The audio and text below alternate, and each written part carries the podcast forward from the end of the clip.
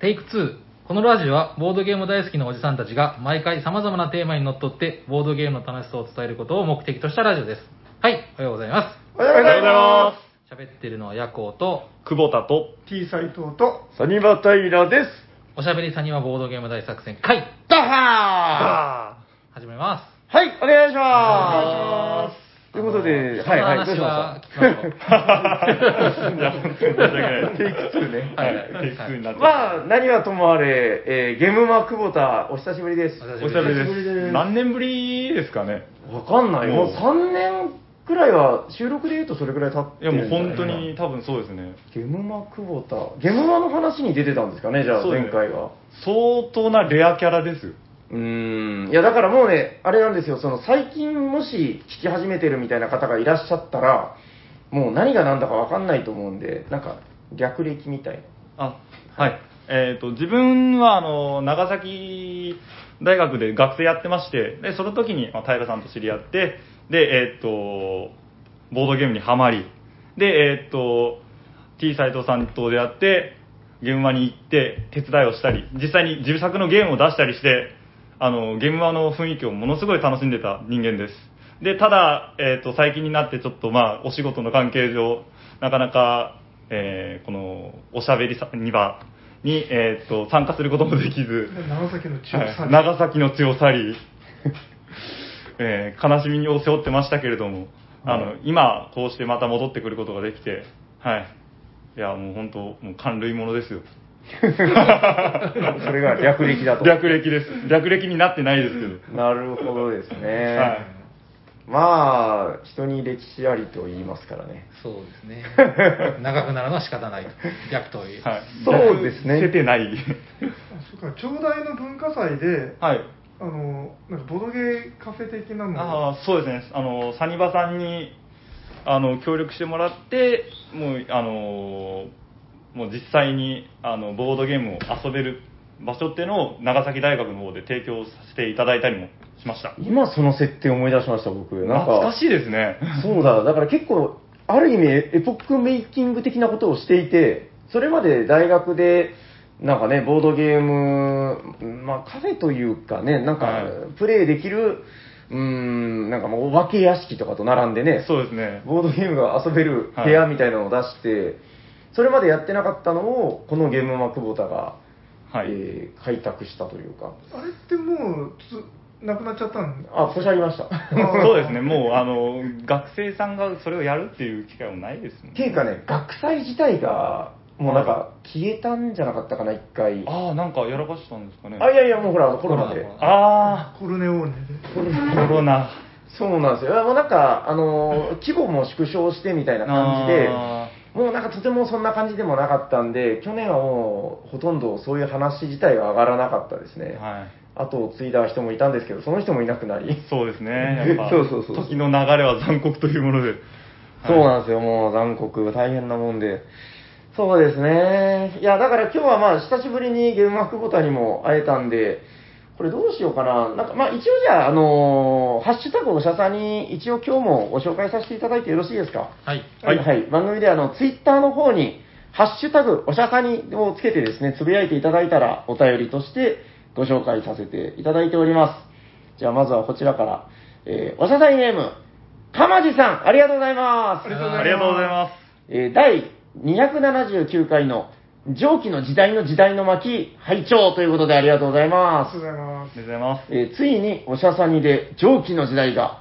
いやー、流行ってるね。良きかな、良きかな。今回はフランスマップのみでやったので、次回以降は遊んだマップの感想を取り上げていただいたら、あと100以上はいけるね。最高ということで、かまじさん、ありがとうございます。ありがとうございます。す。なんか蒸気専門チャンネルになってる。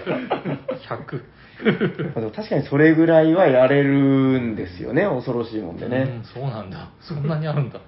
100はあるんじゃないですか。あ、なんかそんぐらいあるっぽいですね。うん。あとなんか結構、あの自作マップ作ってる人も、自作まであるんですね。うん、なんかあの最近ツイッターで自作マップを作ってるっていうのあちょいちょい千葉とかあ千葉とかああ、じゃあな、長崎で路面電車で。やりたいですね あ、そう、長崎の僕もね、作りたいなと思ったんですよ。なんか最近見たのは、あの、大阪のマップ作ったとかいうのも見て、うんはいなんかやっぱその土地土地の特色を入れていくんですよね、みんな。そうですね。でも長崎って、ええまあ、その鹿児島、あ長崎本線、うん大村線、島原線、路路面電車っていう、その4つぐらいしかないんですよ。いいじゃないですか、十いや分。まあでも蒸気の場合自分で線路引くのであんま関係ないああ、関係ないのか。場所だけなんかありますもんね、最初はこう。あ超駅というか作りたいしかも湾になってるから、あいいかもしれないですね。うん面白いと思うんですよ。黄色はカステラですよ まあ、それは別にどうでもいいけど、まあ、であれも、運ぶとあの収入5ぐらい上がるんですよ ちょっと本当にでも考えたいですね。面白いと思うんで。あいいじゃないですか。ちょっとじゃあ考えましょう。あの、今度新しいマップだよ。はい誰も多分作ってなさそうな気がするんで。はい、ありがとうございあます。りがとうございますありがとうごとざいうます。いことで、えっと、続いてこちら、えーおしゃさりネーム、えーカルメンマキいただいております。ありがとうございます。ありがありがとうございます。えー、こちらかな？はい。やばい。やばい。何が？えー、ドラゴミノを買う気は全くなかったのに、えー、おしゃさんに聞いたら、急に購入検討リスト入りしたよ、てんてんてん。そして、ドラゴンが出てくるゲームで、いろんな人におすすめできるのは、エスノスが一番かなということで、カルメンマキ、ありがとうございまありがありがとうございます。す。ドラゴミノ、ドラゴミノ買った方がいいですよ。なんでマキさんだけ呼び捨てなんですかあなんか、カルメンマキさんって、なんかちょっとほら、語呂が悪くないですか？うんよくわかんないですなんか、カルメンマキかっこいいじゃないですか。カルメンマキまあいいじゃないですか。ドラゴミナは本当面白いです。エスノス、僕ね、実はまだできてないんですよ。やってないですか？うん。ちょっとどんなゲームだったかもいまいちピンとこないんですけど。あのいろんな種族、ファンタジー種族がなんかスケルトンとかなんかいて、でそれがなんか生き残りをかけてガーガーするみたいな。ファンタジーなのに、よりによってうん。種族選ぶならスケルトンですか？エルフとかドアはいないですか？いたかなあなんかいろいろいるんですよ。でも、あーそうなんですなんかケンケンさんが日本語版を手掛けそうです、そうあーです。エスノス。でもこれすごいなんかいいゲームだよっていう評判で、なんか陣取りになるのかなちょっと僕それもぼんやりして、まだ遊べてないんですよね。まあその、どんな種族が出てくるかで結構遊び応えが毎回違いますよみたいな。うん。はい。すごいアートもかっこよくて、僕好みなんでちょっと近々やれたらいいなと思っております。はい。えー、まあドラゴンの出るゲームね。なんか、なんかこの間一緒に探して何も思いつかなかったですね、なんかね。そうですね、なんかすっげえ苦しい話。ゲームマークボーターなんか思いつきますか？ドラゴンの出るやつですか？なんかエルフェンランドのイメージしかないおー、ゲームマークボーターといえばね。はありがとうございました。い。いまだにサニバに置きっぱの。あれ、また久保田の？あ、そうです。結構あるよね。結構ゲームマークボーターゲームは、あの、マジモリゲームズと並んで、サイバの棚を結構占有しているという。で、斎藤さんが家に置けなかったゲームも一部なんか、まだゴロゴロしてますよ。はいはいご来店の際は遊びに来てください。はい、ありがとうございます。ありがとうございますということで、まあ、もう一通ぐらいですね。えーっと、あれこれどこだったかな？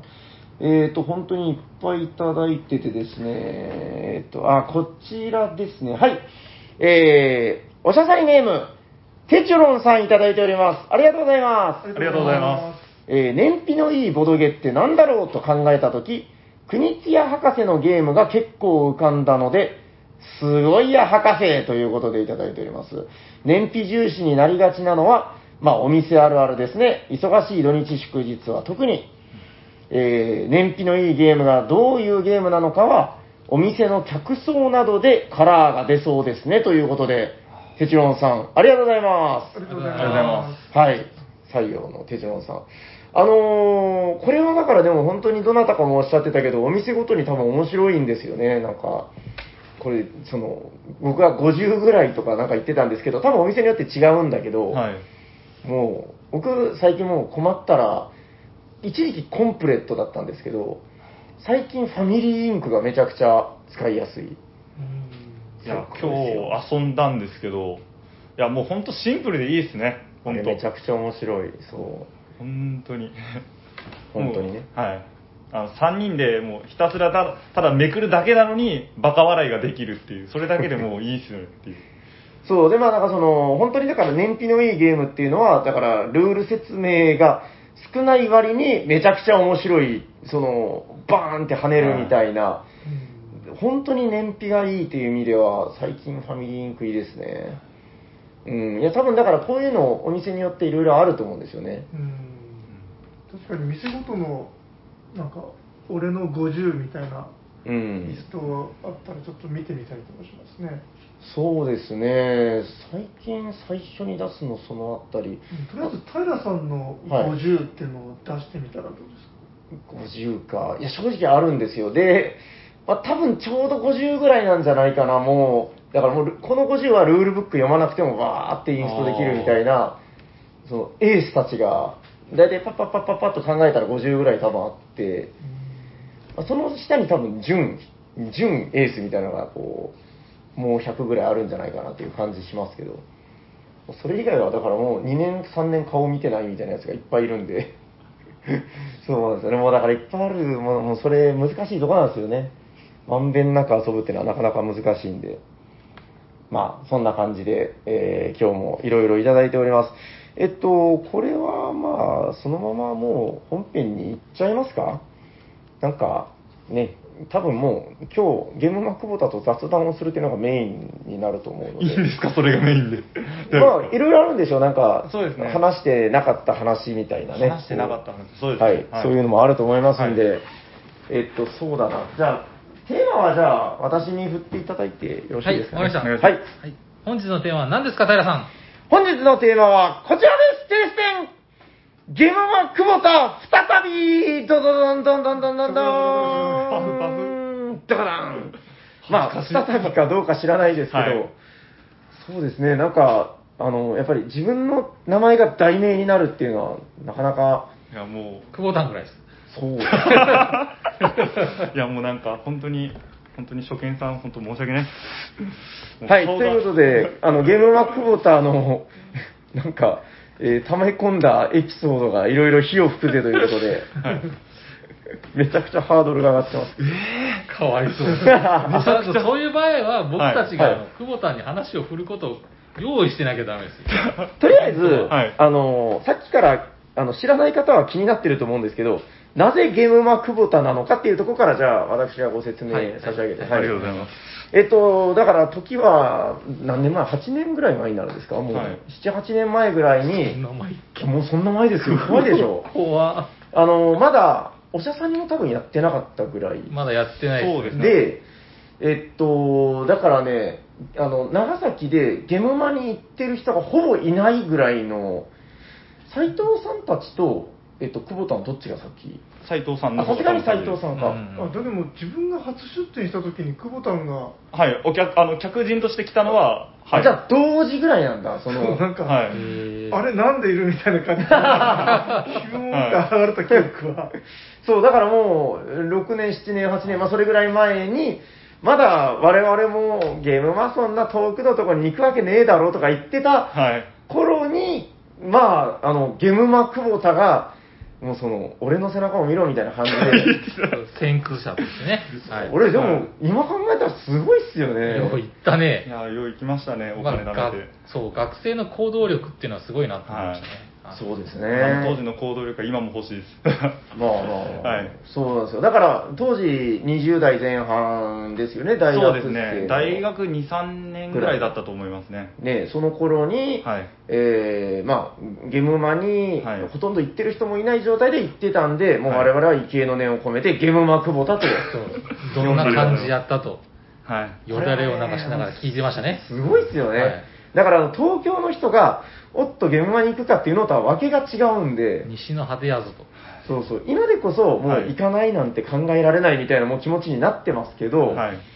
まあやっぱりそのあたりは当時すげえなと思って見てて、はい。で、出店もしてですね、そうですね。あのー自分、久保田召喚っていう、はい。めっちゃちっちゃいブースで、はい。500円ゲームを、はい。もう8セットぐらいしか作れなかったんですけど、頑張って作って完売していただいて、当時、あの、ご購入していただいた皆様、本当にありがとうございます。超レアですからね。超レアですよ。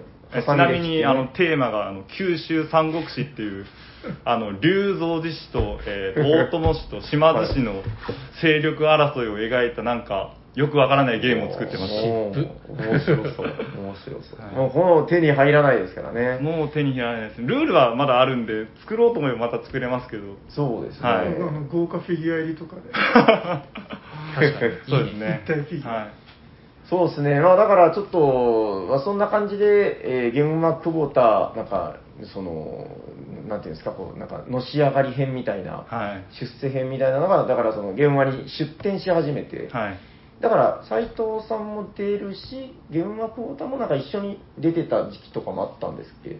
一回、あ、だから久保田さんが出店した時は一回、あ、もう一回しかないんだ。はい一回だけですその時は自分も一緒に行って。ああ、はいそういうことか。あのはいはいはい。出店する前のゲームまで、えっと、斉藤さんのブースと赤瀬さんのブースを手伝ってはいましたが、うんもう初めて出店したのはその1回、多分4年生の冬かなんか忘れましたけど、その時だけでしたね。へーただやっぱりそれも、初めて自分で作ったゲームをお客さんに手に取ってもらって、はいはいじまあ、感想はどうかは分からないですけども、うん実際にもう買っていただいたっていうのはすごい貴重な経験だったと思いました、本当に。なるほどね。はいじゃあまあちょっとその時を経て、はいまあその後だから、あの、就職したんですよね。そうですね、ちょっとね、自衛官の方をやっておりますね。あもうそれ言っていいんだ。もういいっす、大丈夫です。もうやめたんで。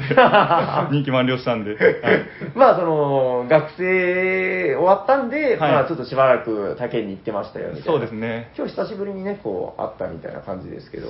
本当。どうなんですか？もうなんかいきなりあれだけど、その、はいゲームマまた出たいなとかそういうのは。いや、もう出たいです。もう、なんならもう、お新しい作品を作っまた作って、今度は本当、学生の頃にできなかったようなはいものを作りたいなっていうのは思います。おお金かけて、本当に、ちゃんと外箱までちゃんと作ってるやつでやってみたいなっていうのは思いおますね。おなるほど。はい今回ハサミを使わずに。そうですね。か、あの、もう本当、金庫図かなんか行かずに 作りたいですね。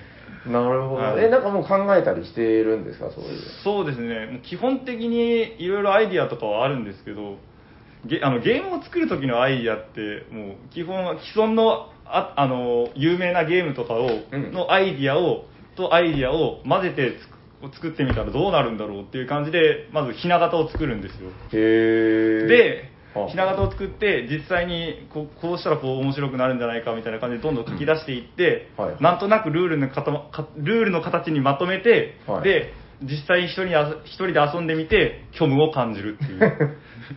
どこまで行ってるんですか今日は感じた？実際今。感じました。感じたんだ。大体やってみて、俺一人で何やってんだろうみたいな感じになりながら、あのなんかやってますよね一時あの久保田がテストプレイ会をなんか先導して、はい。なんかサニバに持ってきてはい。やるっていうのをなんか定流期的にやっ行ってました。流行ってました。やってた。そうですそうああのムードがすごい好きで、はい。なんかその久保田がこの新しいゲームのこのプレゼンっていうか、はい説明し始めるとなんかすごいこう期待感が高まって おおこれは面白そうだみたいなでなんかやり始めるとなんか途中でなんかすごいえなんかこれこの時はこの時はみたいになんかなってきて そうですね。それに対応ができないみたいな。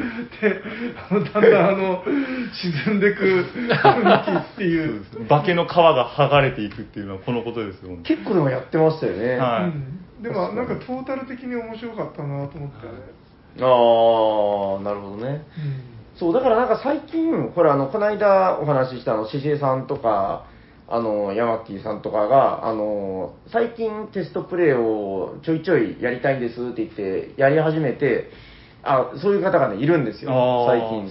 だから、そうそうそう、僕、ちょっとだから、その当時のことを思い出して、あ、なんかこれ、懐かしい雰囲気だな、みたいな感じのことは思ってましたね。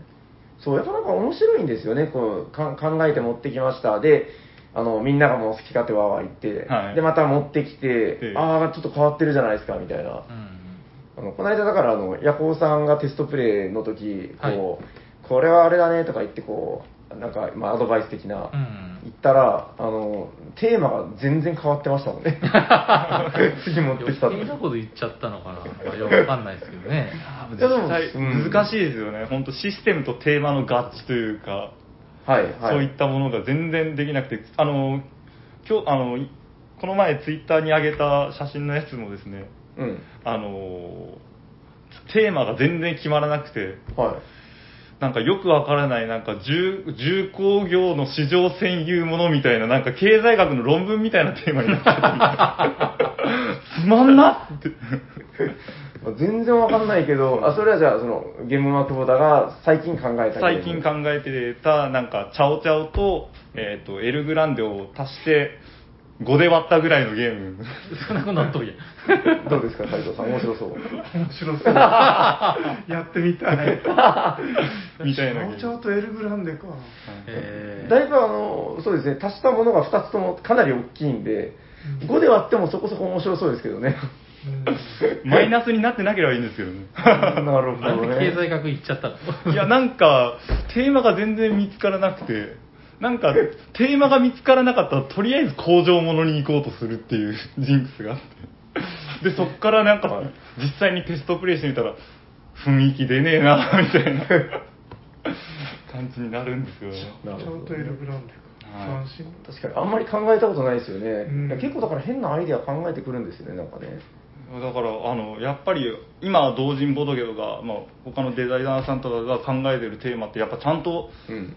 決められてすげえなって思います毎回こうシステムシステムとテーマを一致させられないというかこれだっていうの難しいなと思って。だから九州三国志ももともとあすみません自分が一番そのボドゲあゲームマーケットで発売したタイトルが九州三国志っていうんですけど、あれは3人用ゲせん三人専用ゲームを作ろうってコンセプトで作ってたんですよ。うんうんうん。でだからまあとりあえずなんか、えー最初テーマどうしようみたいな感じになってはい。で三国志あけど三国志じゃありきたりだなと思って九州三国志になって、あいいなってな話になってはあはあはあ。九州三国志のテーマになったんですよ。ああ、なんかな、でもなんとなく当時はのい。記憶みたいなのはありますけどね。そうですでも考えてみたら、だから、なんでしょう、その、日本のその、同人ゲームマーケットで、はいその同人発表してる方ってもう、すごいいっぱいいらっしゃって、で、あの、ゲームマクボタってでも考えてみたら、そこそこ歴長い方なんだなっていうのを今は気づいて、あの、斉藤さんとほぼだから同期ぐらいってことですよね、雰囲気的には。まあ、ちょっと、そう、ちょっと後になるのかな、発表は。そうですね。と大体34回後ぐらいじゃないですかね。あちょっと後になるのか。斉藤さんが麻雀拡張カードを販売初めて多分販売してた時に自分が初めて確か神戸の方ですかね。ゲームマーケット神戸で初めてゲームマーケット行ってうわめっちゃ面白いやん体験もできるしなんかはいはい。ブースの人に直の話聞けるしすげえやって思いながらハマったのがきっかけですね。ああ、いや、気持ちはわかるよ。本当にやっぱあ、のお祭り感というかこうそれと、はいはい。その日特有の高揚感というかもうなるほど。それ。がやっぱあの当時は口下手でうまく伝えられてなかったと思いますけど。大丈夫今も大丈夫。はい。今も口下手ですけど。いや、それがね、今、久保田嬉しそうに言おうけど、はい。ちょっとコロナでね、そうなんその雰囲気がさ、ちょっはいと今、あまあなんていうんですか仕方ないですよね本当。そう。あのなんか終わった後にこのバーって飲みに行ったりしづらいっていうのが、うん。そうですね。それは難しいですね。あれがちょっとよろしくないですようね。ーん。またいつかできればいいですよねそういうふうに。まあね。前はそのなんか神戸でなんか肉を食べながらビールを飲んだりと思いましか、たね本当は楽しかったです美味しかった買ったものを広げながら。そうですそうですあれでしたっけ？なんか祇園のやつ買ってたのあはー神戸の祇園フェスティバルっていうのをあ買ってあ、はいはい。飲みながらその場で遊んだり、はいはい。いや、わかりますよ。だからまあ、もう時代がね、もう5年ぐらい前ってことでしょ？あれ多分だから。まあ、それは変わってっていうのはわかりますけどね。はいどうなのかな。じゃあまあ、あの、来年以降ぐらいのゲームまでもしかしたら、ゲームマークボータに会えるかもしれない復活するかもしれない。したらいいな。ぜひ。ぜひ。だいぶでもね、なんはか九州もそうだし、東京の方もそうだけど、だいぶ情勢的には落ち着いてきつつあるんで、はい。まあ、このままうまくいけばね、なんはい。かそれこそ、今日話してたけど、あの、行き来して、はい。まあ。の、ゲームマークウォータースーパーテストプレイ会っていうのを、またちょいちょいやってもいいですし、はい今結構土曜日にやってるよ、土曜日。あ本当ですか、はい土曜日休みだったらいいな仕事みたいな感じで そうですね。頑張りますねうん、いや、なんかそういうのをやっていってもいいのかなと思いますけどね。そうね。でも、あの、どうでした？今日、話してたら、割と久しぶりに遊んだみたいな感じで。そうですねもう本当になんかもうオンラインそのボードゲームアリーナで遊ぶっていうのは、割とあったんですよ。あの、1年前とか特にコロナの緊急事態宣言中のあさなかだった。人間とやってる。あえっ、と、オンラインでボードゲームアリーナでお、LINE 通話しながらやってましたね。あ、それは知り合いとやるってこと？ねそうです、そうです。知り合いとはやってたんですけど、どへう実際にもう手で触ってこう、うんまあ、机たく囲みながらやるっていうのはもう、本当に久しぶりで。ーああ、そうなんだ。あんまりじゃあ向こうで遊べてなかったみたいな。そうです。ね。うんどうでした？今日結構もう腹いっぱい遊んだと思うけど。やっぱりいいなって思いましたね、もう本当。うんなんかこう記憶に残ってるはいワンシーンじゃないけど、こう記憶に残ってるワンシーン。ン、えーっとですね、あの、ストライクっていうあの大スーパーゲームあるじゃないですか。ストライク面白かったね。いやー、面白かったですよ。今日、あの、僕も暇な時間帯だったんで一緒に遊んだんですけど、もうなんか、あの、ドラゴンボールでカメハメハってあるじゃないですか。もうその、お互いにカメハメハを打ち合うみたいな感じで、あそんなゲームだっわかるよね。わかります、わかります。もう、ストライクって、だからあの、サイコロを投げ込んで、まあそのほら、ゾロ目だったら回収できるみたいな。で、ダメだったらどんどん消えていって、なくなったら死ぬみたいな。で、何が一番熱いって、あの、まあお皿の中というか、はいあの、場にサイコロがゼロの状態で手番が来たら全部投げないといけないんですよね。でも、うわーとか言いながら祈りながら投げるんですけど、まあ、とりあえず僕の番になった時にもう空っぽだったんで、なんか、必殺技みたいなことを叫びながら投げるんですよ。なんか、エメラルドスプラッシュみたいなこと言って、ダーンって投げて、バンバンバンバンって、で、すっごい回収して、よーく見ると、それでゼロになるんですよ。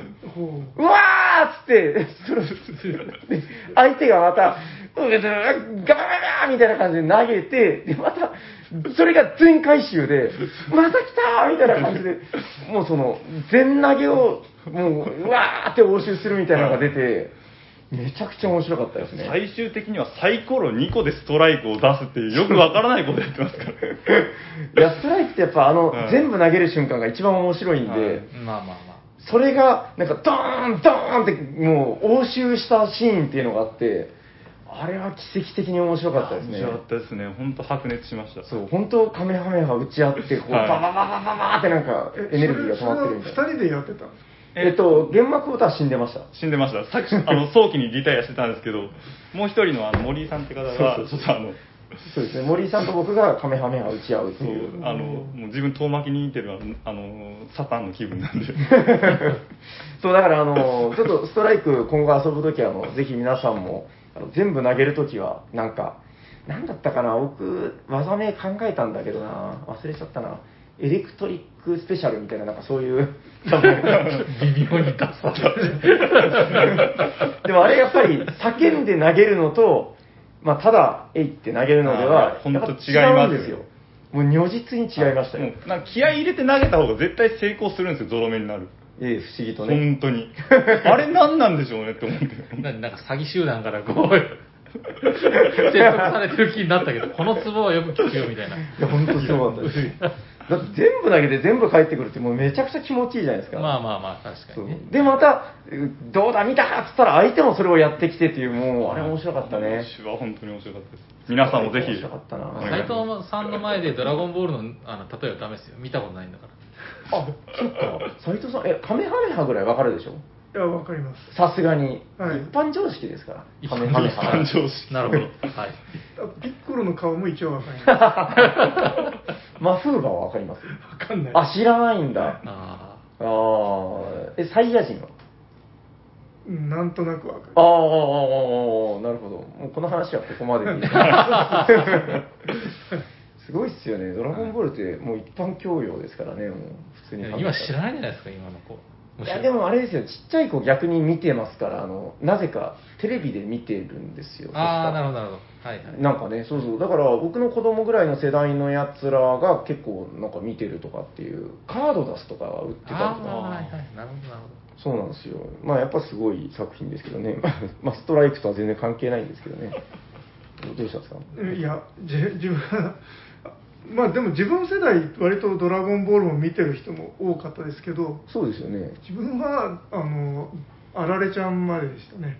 ああ、あられちゃんまで、あ、じゃあその後のドラゴンボールは見ようと思わなかったみたいな。そうっすね。ドラゴンボールの話終わろうと思ったのに。なんか、最初の頃割とそのなんか同じぐらいのノリで、あ、そうですね。ギャグ漫画かなって感じだったのが、うんなんかいつの間にかシリアスなあれに。そうですね。序盤はあの、ブルマのシャワーシーンとかがいっぱい出てきて、うん。あのヤムちゃんの目がおっぱいみたいになるっていう、そういう。そのぐらいまでは見てたんです まあ確かにでも、その頃、うん、まあ面白かったっちゃ面白かった。なるほど。じゃあゲームマ久保田の今日の心のシーンは、ストライクが。そうですね。実に面白かったストライクが心にストライクしたってやつですね。うんあ、すいませんでした。本当すませんでした。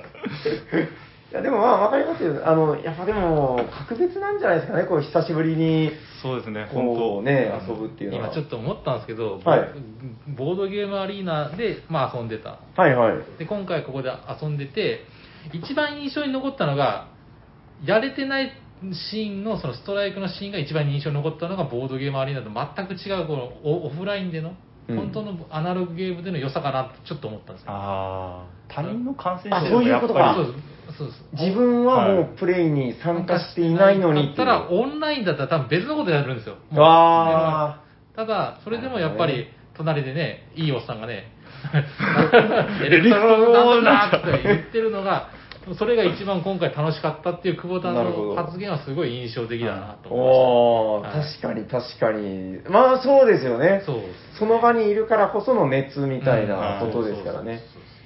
いや、面白かったな。いや、でもなんかね、はい熱っていうのは、こうなんか伝播するみたいなあれもあって、なんか、こう、横のタクで、なんか別のゲームやって、うわーってなったりとか、なんかだから単純じゃないんですよね。こう、画面でクリックして動くっていうだけのデジタルな処理とはやっぱ違って、はいなんか横でわーって言ってるみたいな。横の話ちょっとしていいですか？どうぞどうぞ、どうしたんですか？あの、これもう僕は、はいはい病気っていうか、その、いけない、そんな気にすることでもないんですけど、はい確かに横盛り上がってるのはいいんですけど、はいはい。その横をチラッ、チラってこう、隣の人とか前の人が見てると、はい。ちょっとあの、冷めちゃう。ないっすか？え、どういうこと？どういうこと？その、どっち側にいるんですか、横さんは？僕はその、んあの、なんだんな盛り上がってる方じゃない方の卓球。そのまあ、まあ、なんていうの、真剣にこう、やるゲームとかあるじゃないですか。はいはいはいはいなんとかかんとかっていうようなゲームじゃなくて、真剣にやるようなゲームをやってるんですけど、はいその、同卓の人が、その向こうでワイワイ言ってるのを、チラッ、チラッって見ながら、いや、次手間あなたですよ、みたいになったら、はい なんか、シュンってなっちゃう。別にいいですよ。いいんですよ。人間だから見る、はいはいそう、気になる、うるさいなとか、なんか、あー楽しそうだなって見るのはね。はいだから人間だから反射神経、反射反応なのは分かります。はいただでも、チラッ、チラッって見ちゃう、見られると、シュンってなるのも、まあ、アナログゲームの、まなるほど。まあ、はい言いたいことはとこかなわかりましたよ。チラチラすんなって、もうまっすぐ場面を見あ、ろいや、そそんなこと言えないで、言えないですけど、え誰でしもがそういうふうに、ちょっと心の中にあるんじゃないかなと思いますけどね。どうどうでしょう？ないですか、斉藤さん？自分はあの、そうですね、あの、わーって盛り上がってると、やっぱあのちょっと少しうるさいと思っちゃったりすることありますね。ーなるほどね。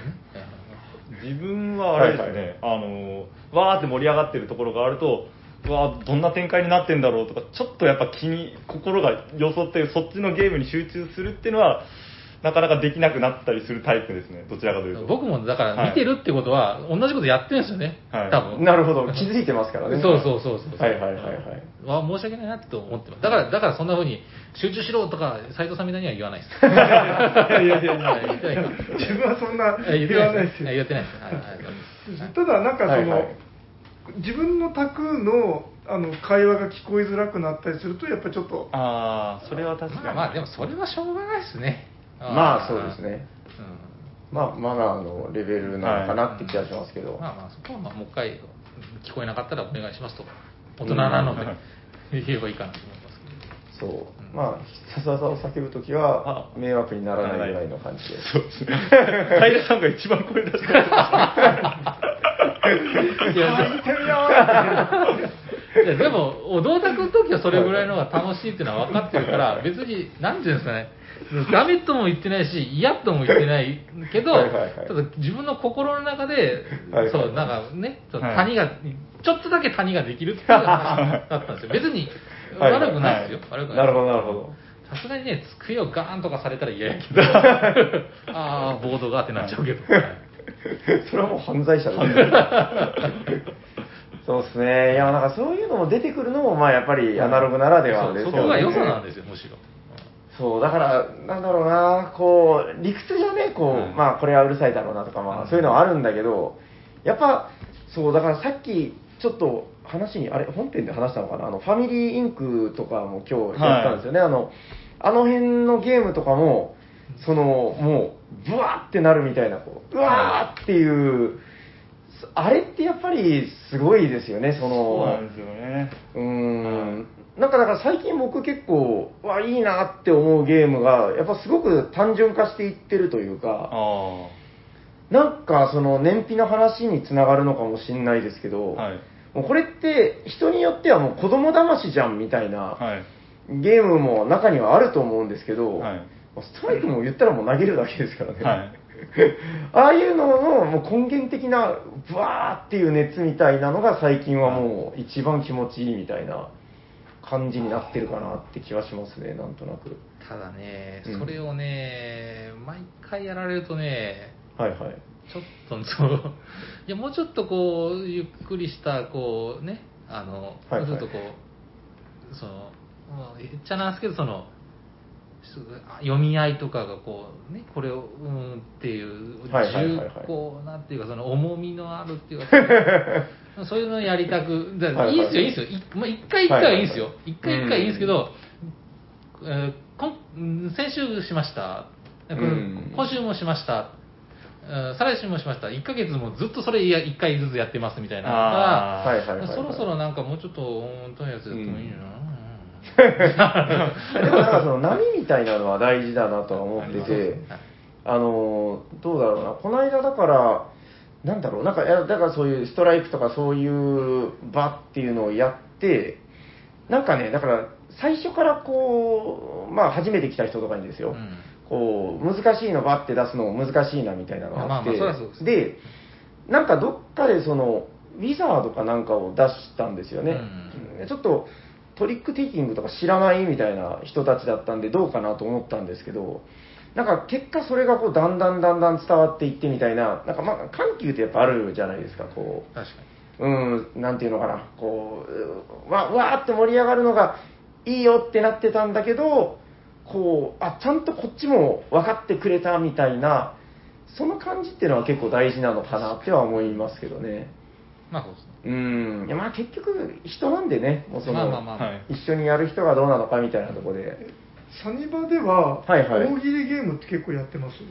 えっとね、まあ、好きな人はいるって感じで、えっと、これはね、だから、どうなのかな。僕は、うーん、人によりますけど、意外と出さないんですよ、僕は。ううんあんまり出さないタイプです。そうなんか結構そのテレビとかではいはい。取り上げられるのってなんか割とその大喜利ゲームとか,、はいはいなんかワードゲーム系が多い、でうんなんかちょくちょく話題になってる印象が確かにそうですね。そうですね。いや、だからやっぱりその、面白いし、盛り上がりやすい、一時期ジャストワンはそこそこ出してたかな。うん、うんまあ、そうですね。だから、結構、やりやすい、盛り上がるいいゲームだと、もちろん思うんですけど、逆にその、慣れてない人だったら慣れていないほど、なるべくワードゲームを出さないようにしてますね。うん意識的に。うん。で、なんかちゃんとそこが伝わったらいいな、みたいな感じのことは思ってますかね、なんとなく。なんでその大喜利が気になったんですか？そうですね、なんで急に？あいやななんかやっぱりあのツイッターとかでよく見かけるのでうん。そっちを求める声とか多いのかなみたいな、まあ、言われたら出しますよ。うんうん。まあ、どうかな。まあでも難しいとこですね。だからそれはそれでボードゲームの面白さの一つではあるんで、あとなんか結構新製品もやっぱ結構はい。よく見かけるんですよね、新製品とは？そのなんかうんワード系ゲームのあるいは大喜利系ゲームのあー。あこんなん出ましたこんなん出ましたって結構。ああ、そういうことか。うんなんか見かけて、うんうんはいはい。うん。あ、そういうのはどうなんだみたいな？そういやだからなんかやっぱ今そっち結構人気なのかなみたいな。そうですね。だからね、もうこれはもう僕の持論で、もう全然だんだんゲームマ久保田と関係ない話 だけどいやいやいや。芯で結びつけると、はい。はい。久保田はあのワードバスケットがめっちゃ強いあ、確かに。そうやった、そうやった。もうやる気をなくささせるぐらいどうでもよかたっただ大喜利はすごい苦手です。あの、もうアドリブ力がないんで。そうですね。ワードバスケットは全然大喜利ゲームではないですからはね。い。もうあれは語彙力です。そうそうあれは実力のゲームですから。そうですね。いや、どうなのかな何の話してたかもう忘れちゃったけど。確かに大喜利ゲームって、はいはい。あのやっぱり動画 YouTube とかの動画でも結構よく見たりするんですけど、うん。やっぱ説明がその動画内でしやすいんですよねやっぱり明らかに。他の,、うん。あの普通のボードゲームと比べて、はいはい。実際にもうあとやってみそのやってみた動画さえ見せれば雰囲気はもうつかめるしで実際にその大体 YouTube で出てる人って大体面白い人たちじゃないですか、うん。まあ、ちょっとよくわかんないですけど、はいはい。まあ、その人たちが、まあまあ、そのまあ優れた頭脳からなんか面白い言葉を紡ぎ出せばもうその時点でもう面白い動画の完成ができるから他のそうんのうん。ボードゲームの動画よりも面白さが伝わりやすいんですよね。だから結局大喜利って流行りもするし、あのやっぱゲームとして流行しやすいんじゃないかなっていうのはあると思うんですよね、はい。ただ実際に自分みたいなもうクソ雑魚語彙力のああの東城変木があの大喜利ゲームを間違ってやろうとするとあのたただお題が出た瞬間にあああーってなって悲しい思いをすることにもなったりするから難しいなっていうの。まあなんか後半よくわかんなかったけど。まあまあそのはい YouTube とか作ってる人はまあそもそもそういうのが得意まあ見ててその分かりやすいですよね。こう面白そうみたいなのは、はい確かにそのカルカソンヌの遊んでる風景を見ても、うん、だから何が面白いのみたいになる可能性はあると思うんですけど。まあ、まあ動画向きっていうあれなんでしょうねそうですねね。だからね、僕はだから、まあ、あ、そうそう、それを言おうと思ってた。だからもう、もうそこはいいかなと思ってるんですよ。もうほっといても、皆さんも結構 YouTube で見たりとかされてるし、多いんですよ。もう来られる方も、そういう人が。だから、もうそれはもう僕がプッシュしなくていいかなと思っているからって感じですかね。なんか、もうどっちかっていうと、やっぱり、ユーロゲームっていう、なんか、そのもやっとした概念がありますけど、なんか、うわぁ、こんなのあるんだっていうのを体験してもらってびっくりしてもらいたいみたいな、そっちの方が強いかなっていう感じですかね。もうなんか大喜利みたいなことを普段からなんかやってるような感じがすごいするんですよね。どういうことですか？いや例えばそのゲームマー用にゲームを作るっていうのも、まあ、言ってみれば大喜利で。確かに広い範囲で見たらそうですね。そうなのか。全然わかんない。え？え？え？僕らはよくわかんない。わかんない。だだからそのはい。一番面白いゲームを作った人が勝ちですっていう大喜利をやってるみたいなまあまあまあまあ。わかるわかりませんまあ、わからないではないぐらいです。それ、うん大喜利とちょっと関係ないかなと思ったけど。まあ、ただ、はい。アドリブがそこまで要求されない分課題って感じの方がちょっと強くはありますけどいやえだから、その、あれですか、別にわざわざ大喜利をしなくてもみたいに思ってるってことそうですね、なるほどね。まあ、本当どんどんなんかゲムマ久保田再びとは関係ない どんどんなってますけど、まあ、どうなんでしょうね。だから、その、3年前とかに前、はい思い出したけど、なんかテラフォーミングマーズの話とかを最後にしたような気がするよ、なんか。あまあ、あの頃の、えーゲムマ久保田青年と、あはいまあ、今のね、あの、ナウ久保田っていうのが、えー何年まあ、3年ぶりとかにはい。結構いろいろ変わったんじゃないかなっていう話でしたけど、そうですね。あのボードゲーム自体から離れる期間っていうのがやっぱりうん。あって、はいはい。もうそれでより一層やっぱこう遊べるき時間っていうのがこうみんなでタッグ囲んで遊べる時間が貴重だなっていうのはやっぱ感じるようになりましたね。おー。特に福岡の方が。あるんですけどまだ一回も行ったことなくてあそうなの？あのあはい。で一回確か六本松の方にあったボードゲームのお店があってそこを友人と一緒に行ったんですけどそこも潰れちゃいまして。えーそうなんだ。なくなっちゃったはいなくなっちゃって。はあ、世知ってがないいうのもあって、今まあ、向こうも大変だなって思いながら。うーん。そう天神はまだ行ってないんですね、ジェリージェリーカフェと確かミープルさんがあったと思うんですけど、うんまだ一回も行け行ってないなって、そういえば。あ、そうなんだ。はい。あれ、一緒に行かなかったっけ？なんか、なんかフェスタかなんかの時に、福岡で、あれ、ヤコウさんは一緒に行きましたよね。行きましたね。あれ、あの時、ゲノマクォーターいなかった。いないんですよね。砂川さんじゃなかったし。砂川さんと3人で行ったのな確かそうっすと、大ちゃんとかで。ああ、そうですね。ああ、じゃあ、はいゲノマクォーターいないや。なんでいなかったんだろう、あの時。多分もう、就職中？あ、そうかな。はいああ、わかりました。まあ、じゃあ、そんな感じで、はいなんか、うまい感じのことを言った気がするけど、ちょっと今ので全部忘れちゃった。はい、わかりました。まあ、ちょっと、またぼちぼちですね、施錠後もだいぶ落ち着いてきてますんで、まあ、ちょっとずつ、また一緒にテストプレイ会をやりつつ、そうですね、もう感染対策しっかりしながらやっていきたいですね。そうですね、やっていけたらいいんじゃないかなと思います。どうでしょう、こ今日はこんなもんで大丈夫ですか？はい本編は。はい。はい。はい、ということで本日はゲームマクボタ再びの回でした。ありがとうございありがとうございまます。じゃあ、次のコーナー行きましょうかす。。行きましょワンワンワンワン。う違うでしょ 僕のですよ。コーナー名がわからなかった。じゃあ、お便り読まさせていただきます。はい、お願いしまえお便りのコーナーって言いましたっけ？す。言ってない。ー、お便りのコーナー。今日も3通読まさせていただきます。はいはい。えーおしゃさんの皆さん、おしゃにちは。こんにちは。こんにちは。ボードゲームを遊ぶ機会が激減した分、ボードゲームラジオや本がいっぱい読めるからいいんだと自分に言い聞かせてる千葉の金さんです。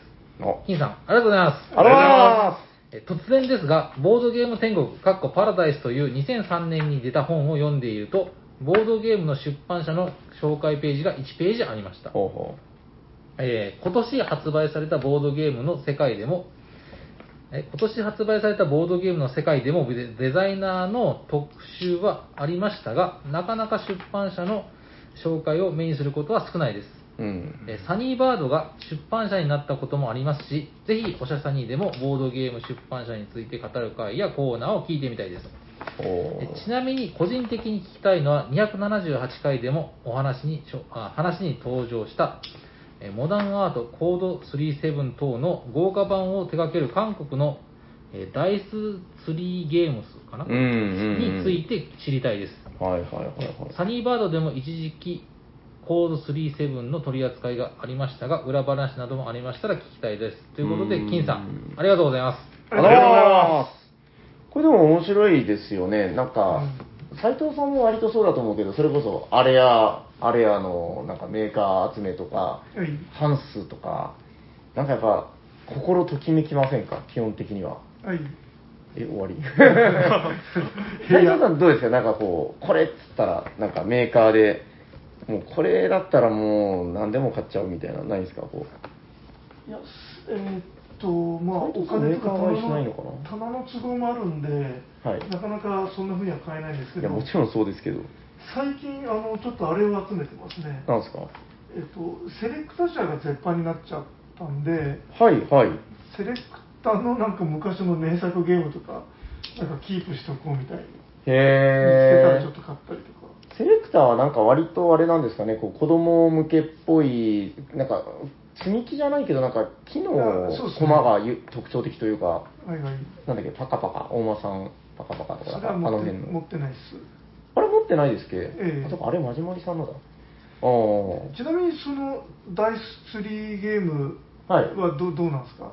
あそこはですね、あの、なんか、海外のゲームを、それこそユーロゲームとかを、韓国で、その、出版してるパブリッシュメントみたいな。だから、あのー日本でいう、だからアークライトとかホビージャパンみたいなとこって考えてもらったらいいと思うんですけど、何が素敵って、その、独自の、それこそ、あれやの、あの、大箱みたいな感じで、あの、本の背表紙みたいなシリーズで、過去の名作をリメイクしてるんですよね。うん独自のスタイルで。それがもう痺れるほどかっこいいっていうので、えーコード37、ウィナーズサークル、モダンアートみたいな感じで、で、これが今度、えっと、あれ、発表されてたっけ？えっと、あ、とりあえず、ラーは発表されてるんだ。ラーが、出たんですよ。おーで、それがまたその恐ろしくかっこいい、中身もめちゃくちゃ豪華なんですよ。そう。で、僕が聞いてる話によると、なんか、結構今後も続々とみたいな、確かもう公式発表されてるんじゃなかったかモダンな。アート、ラーと来たら、メディチとかも出たりするんですかね？えっと、それは正直知らないです。まあ、わかんないけど、その辺の名作枠を、めっちゃかっこいいコンポーネントで作るみたいな。うん。かっこいいんですよね。うんまあまあ、あの、ダイス3は、一応なんか、連絡取ったりはしてるんで、また、うん、ラランはでも、あの、無理ですよ。あの、国津屋のやつなんで、あの、国内じゃ売れないんですけあど、あ。そうそうそうそう。あの、版権があるんでう。ん。そうなんですよ。いやー、もうでもあれちょっと普通に個人的に欲しいなと思いますけどね、かっこいいんで。はい。結構だから、各国見渡したらそういう意欲的なリメイクしてる出版社っていろいろあるよなとは思っててう、ん。うん、確かに出版社でいろいろ喋るっていうのは面白いかもしれないですね。僕割とシュミットとかなんかときめきますけどね。なんか、はい、シュミットの地味なやつとか見たら、キュンとする感じがありますけどね。はい。まあ、ちょっとまたそのうちそういう話もできたら面白いかなとあれも。好きですね。あ、持たなかったんだ。はい。ドライドライマギア。ママギア。あー、三角形が3つ並んでるやつ。えそうですね。あれもなんかほんと古き良きドイツの、うん、なんかおもちゃっていうか、なんかそうなんですよ。なんか好きな匂いはしますね、え確かにね。なんかチャオチャオの吸盤とか、はいはいはい、はい。なんかちょっとザラッとした箱でうんうんうんそそられますよね。わかる。それは非常にわかる。もう今の感、今のシーンからはもう失われてる感覚なんですよね、あの感じっていうのは。うん非常にわかります。いいですね。ちょっとこういう話またしたいな。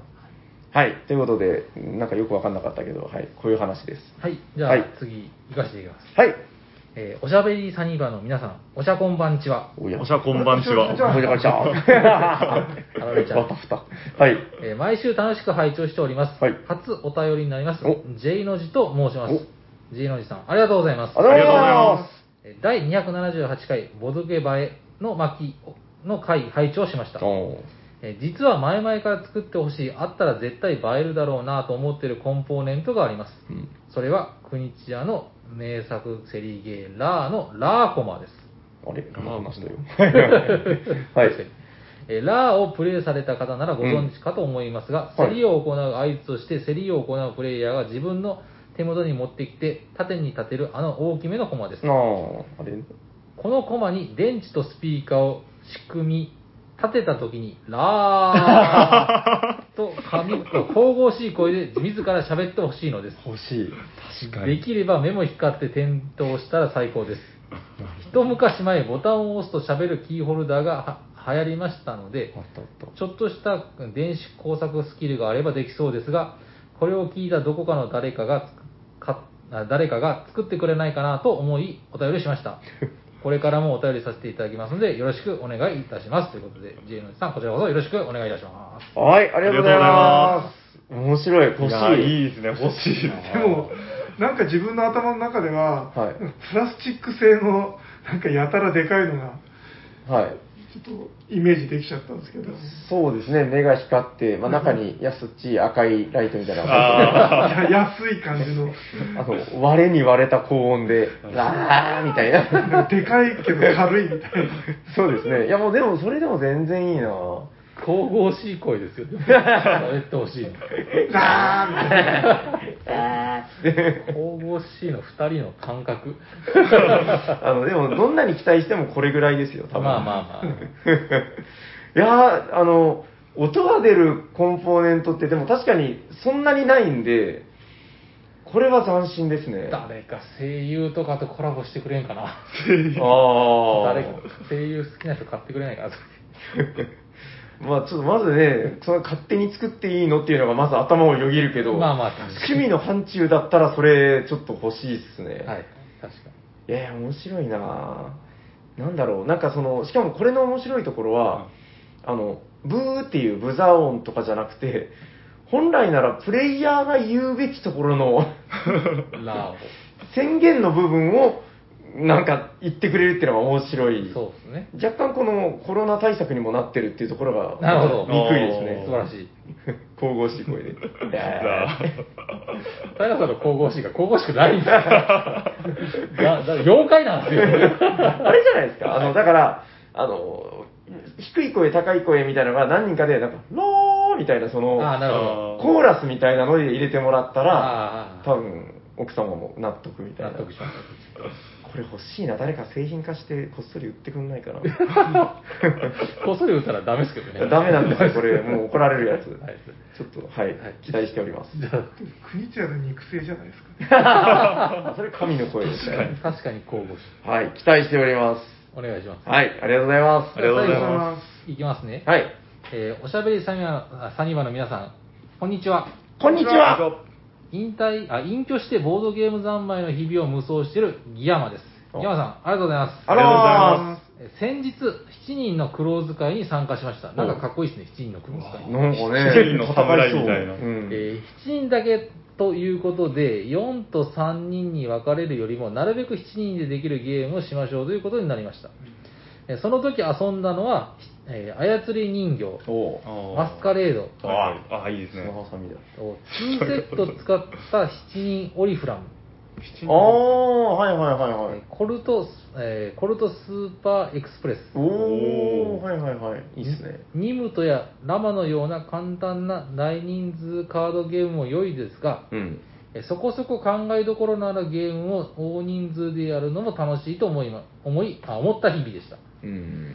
えーおしゃべりサニバの皆さんは7人以上で軽すぎないあおすすめゲームはありますか？次回ゲームマーケットでお会いできるお会いできることを期待しておりますということで井山さんありがとうございますありがとうございま7人以上であれですよ、ワンダースなしで言ったらどうですか？出た セブンワンダーズはなしもうワンダースはもういいんで分かってるんですよ。あーもうはい分かった。もうワンダーワンダースは面白い。なんか、どうでしょうね。7人。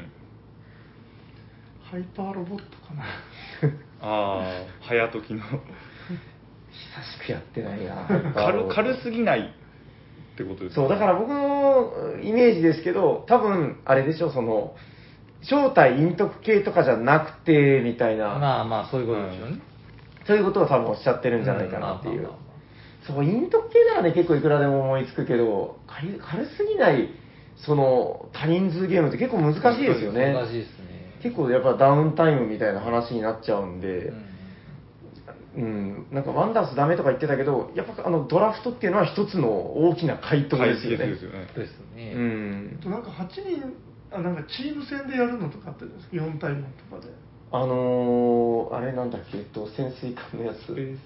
えっと、名前忘れちゃった。えっと、最近やってないんだよな。あれ？どこ行った？あのー、ほら、潜水艦のやつ。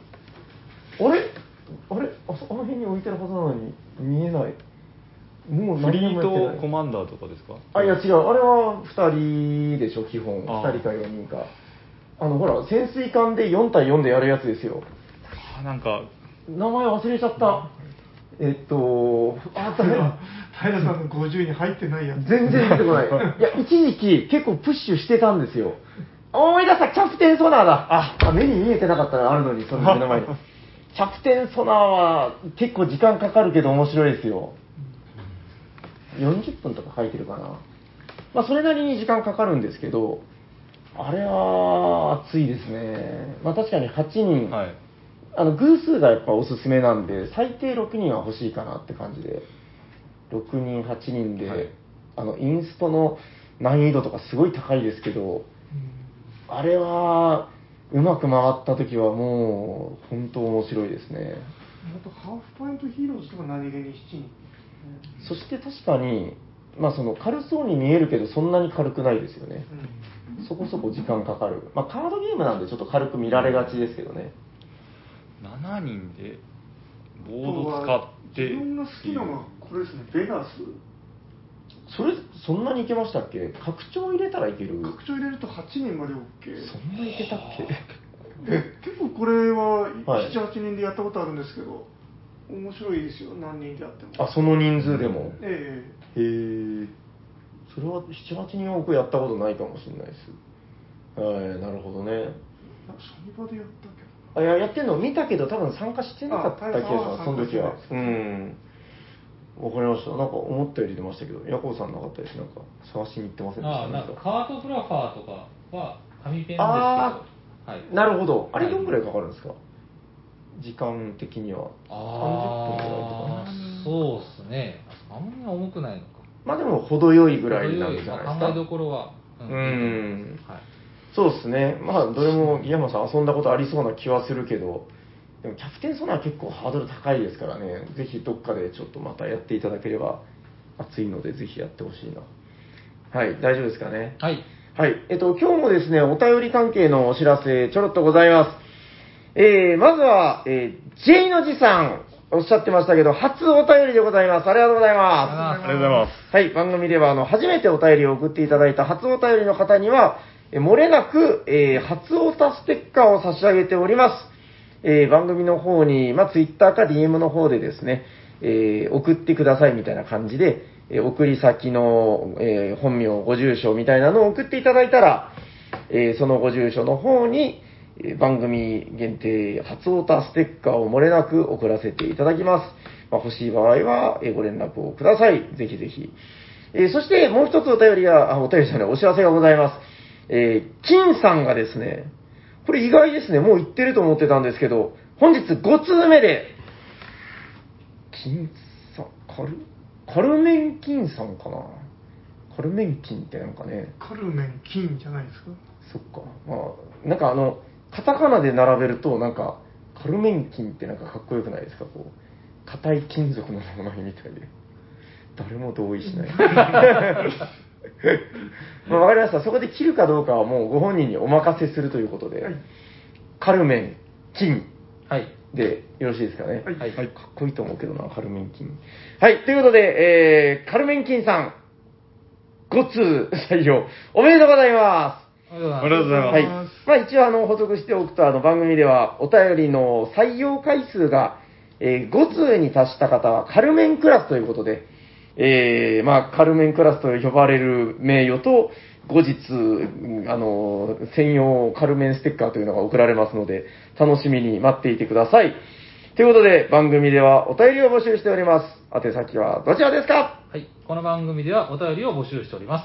えー、ツイッターアカウントに、えーと、ダイレクトメールを送っていただくか、ハッシュタグおしゃさにでツイートしていただくか、専用のメールアドレスにお便りください。アドレスは、おしゃべりさにば、アットマーク、gmail.com、シャワー、sha です。お便り待っております。じゃあ次のコーナー行きましょうか。よいしょホットゲーム今ヘッド今日も熱いゲームを紹介するで紹介してくれる人は誰ですか？はい俺だーはい。名前言わなくていい。はい。えっと、えっと、今日ご紹介するのはこちらです。テレステン。えっと、え？そこで、ブルゴーニュの城。はイヤホーい。えっと、いや、なんかキャッスル・オブ・バーガンディって言った方がいいのか、日本語で言った方がいいのか、ちょっと迷って詰まってしまいました。はい。そうですね。まあ、いわゆるブルゴーニュですよね。はい。はい。まあ、でもやっぱいいっすね、ブルゴーニュいつ見ても。はい。えっと、作者は、えっと、みんな大好き、ステファン・フェルト。はい。えっと、高校の先生としておなじみ。体育教師でしたっけ？あ、えっと、体育教師兼校長先生。なんかね、偉いんですよね、確かね。はい。はい。はい、で、えっ、と、ちょっと先にデータっぽい話からいきましょうか。お、お手帳が出てきた。さっき調べましたんで。これ調べてて、あの、先生の話とか、ヤコウさんの話を聞いてなかったですからね。あ、そうです。テイク2になった理由。はい。はい。えっ、と、できたのは2011年、はい。出版社はアレア。うん。で、えっ、と、ゲームの複雑さは5段階評価で3。うーん、それぐらいなんだ。はいうん。で、えっ、と、ボードゲームギークのランキングの評価がめちゃくちゃ高くて、はい。えっ、と、はスコアが8.1。で、えー、と全ゲーム中15位にランクインされてますおーはいはいはいはい。そうであのこう2011年に作られたゲームでうん。15位にいまだにランキングに入り続けてるっていうのがうん。な確かかなかすごいなというに確かあんま、まあ、やっぱり新しいゲームが出てどんどん名作だったゲームランクを落としていきますので、うーん。すごい確かになんかあの、春99さんがあの、つぶやいてたと思うんですけど、ドミニオンとかももう100位以下とか、そそんなに下がってるんですか？ななんか100位前後だったかな。なんかそれぐらいまで落ちてるっていうのを聞いて僕結構衝撃を受けたんですけど、うんはい。はい。確かにそうですね。で、えっ、と、2人から4人で遊べるんですけど、ベストはなんと2人です。うん。わかる。全然面白い、2人で。はい、で、えっ、と、まあ、どんなゲームかと言いますと、えっ、と、個人ボードがまず配られまして、で、えっ、と、それと別にメインボードがあって、メインボードに、まあ、タイルが置かれますと。そんな人数分配らなくていいんだあ、確かに。遊ぼうとしてます。遊ぼうという勢いで 配ってしまったんですけど。はい。はい、で、えっ、と、要はメインボードからタイルを取って、うん自分の個人ボードに配置していって、まあ、そのうまい具合に盤面を埋める埋めるといいよという、うん。そんなタイプのゲームなんですけども、はい。えっ、と、これはダイスプレイスメントのあれになるのかな？あー、微妙なとこですね。でも確かにダイスを使ってアクションをするっていうことですよね。そうですね、ん手番にダイスを2個振りまして、うん。でそれを、えー、と置いて、えー、とメインボードにこうポチッと置いて、まあ、例えば2の目のダイスだったら2のとこに置いてそこに、えー、とメインボード上の2のエリアに置いてあるタイルを取れますよと。うん。はい、で、えー、と取ったタイルは一旦自分のタイル置き場みたいなところに置くん置きましてうん。で同じく、えー、とまたダイスを使って、えー、と自分の個人ボードにもなんかす数字がいっぱいダイスの目が書いてあるので、うんその目を使ってそこに置くっはいはいはい。ていうようなことをやっていくと。はい、で、えっ、となんか色がいろいろありまして緑とか黄緑とかうん。でえっ、とひとまとまり例えば黄色の3つを全部埋めたらそこでボーナス点が入るとか。はいはいはい。えーとまあ、得点が入るとか順位、うん。えー、と手番順が上がっていくとか、まあなんかいろいろあの色によって効果がありあありまして、まあ、色によってっていうか、タイルによってなのかな、はいはい。はい、でまあその効果がいろいろあるのであっちゃこっちゃやって、まあ、ここのなんていうんですかね。効率のいい順番とかを考えながら個人ボードを埋めていきましょうという、うん。まあ、めちゃくちゃざっくりとそんな感じのゲームですかねうーん。なんかあの、僕、最近実は遊んだんですよ。まさに2人プレイであ。はいあのーもう本当に、なんだろうな、2人プレイが本当ちょうど良くて、待ち時間も少ないし、もうサクサクいくし、うんで、やって、僕が所感として感じたのは、もう本当その、昨今いろんなゲームを体験した後で、このブルゴーニュに帰ってくると、もう本当に心地いい、なんかね、ルール分量というか、うんちょうどいいんですよ。うん多すぎないし、あ、こなんか今やるとね、その当時結構複雑だなと思ってたんですけど、あ、こんなシンプルだったっけって思いました、なんかやって。うんうん、だからやっぱこの時代のゲームっていうのはその辺の塩梅塩梅がこうすごいいいんだな、みたいなことを遊んで感じましたね。うんそうですね、うん。まあ基本ルールは本当にそのダイスで置いてタイルを取ってそれをまたダイスを使って置くっていうだけですからね、非常にシンプルな。そうですね、種類が多いっていうだけで、なんかやってることは本当今言ってた、取っておくっていうのが基本なんで、うん。うん、なんかすごく遊びやすかったですね。で、なんかそこにそのマップを埋めるっていうパズル要素が入ってきてう、ん。ダイスの出目にも左右されるし、そうですね。でただあのちょっとこの黄色のタイルがはい。あの、まあ、特殊能力タイルで、うん。なかなかいい配っちゃいますけど、また配ってるはい。これがあのあの種類が多いので若干ここだけ分かりづらいのかなっていうのはあるんですけども、そうですね、なんか一覧表みたいなのが一つあって、出た時に、まあ、その対応するのを調べる必要が、慣れるまではですね、うんあるのかなっていう。あここにも書いてないかそうそう、それはあまりないんですよ。もう、確か20種類とか、なんか結構20何種類とかあるんで、うん多いんですよね、割と。そうですね。だまあそこぐらいですかね、若干その飲み込みづらいのが。そうですね、さすがにちょっとあれは僕もまだ全然覚えてないんで、まあ対象表見ないとわからないことが多いかな。うんあの、あるあるですけど、あの、アイコン見ても、こいつが何言ってるかわからない問題っていう、その、なんかいろいろ書いてるんですよ。ああ、そそうそうですね。アイコン化されてるけど、はてな、みたいな。うんこいつは何を私に伝えようとしてるんだって。これ、この船のやつとか絶対わかんないでしょ、これ。船はでも分かります。いや、知ってるからわかるけど、これ、これあれでしたからわかるけどね積み荷をなんか一つ箇所にまとめるみたいな感じですうーん、まあまあまあ、遠からずですね。そんな感じ。自分も一回やったことあるんですけど、はい。多分相当あのそれこそ学生の頃だったと思うんで。まあ、だいぶそうでしょう。忘れてますね。だあれうん、これ、いや、はい一回だから最近、もう本当先週ぐらい遊んで久しぶりに、やっぱりまたやりたいなって気持ちに今なってるんですよね。うん。うん、やっぱりめちゃくちゃ面白かったな。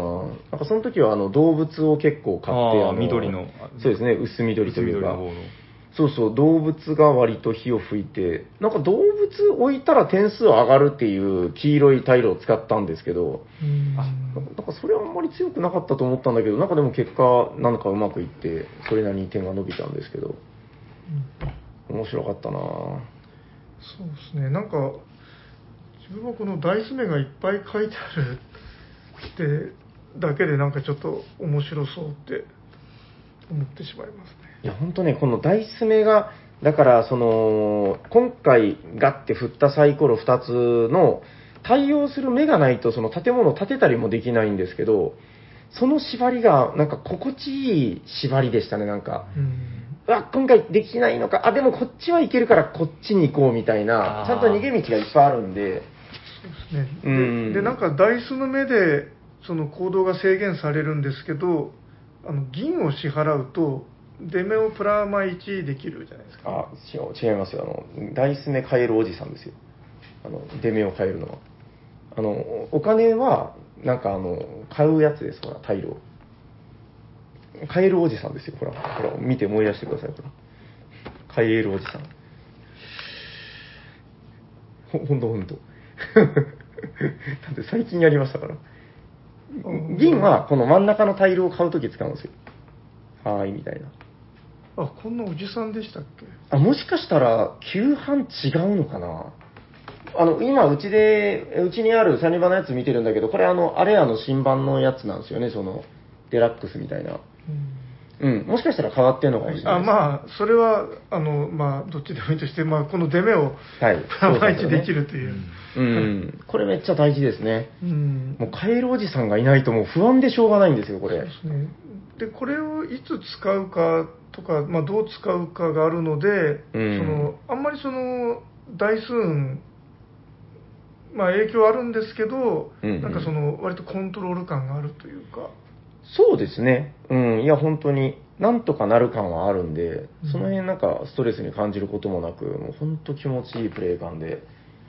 やっぱもう名作としてその評価は間違いないゲームだと思うんですけど、もし未だに遊んでないっていう方がいたら、なんだろうな、こう、まあその古いゲームだからとかいうの、そういうのを置いといてやってみると、うん、このなんか見通しの良さっていうんですかね、すごい遊びやすいんですよ。そうですね。うんで、あのやっぱあのフェルトの数数のゲームの中でも、多分これがうん、一番ぐらいに人気あるんじゃないかなと。そうですね、筆頭な感じはありますよね、割と。そうですね。うん、異論はあるかもしれないけど、割と筆頭っぽい。いやよくできてますよ、やっぱりもう総合的にめちゃくちゃ面白いんで、そうですね。大丈夫ですか？はい。魅力はバシッと伝え切った感じで。はい。あれ？あとその個人ボードによって、このなんかこういろいろやりやすさとかうん。変わりますので、まあ、これを何を選ぶかとか、うそういん。った楽しみもありますよね。拡張性がね、めちゃくちゃ高いですよねう。ん、緑がすごいつながってるやつとかうん。面白いな。ありますからね。はい、大丈夫ですか？はいじゃあ最後にもう一度タイトルを。はい、えっ、と、ブルゴーニュの城でした。ありがとうございありまがとうございますじゃあ終わっていきましょうか。す。行きましょう。はい。えー聞いてくださった皆さん、ありがとうございます。どうもありがとうございます。喋ってたのはヤコウと、久保田と T 斎藤と、サニバタイラです。ありがとうございました。ありがとうございました。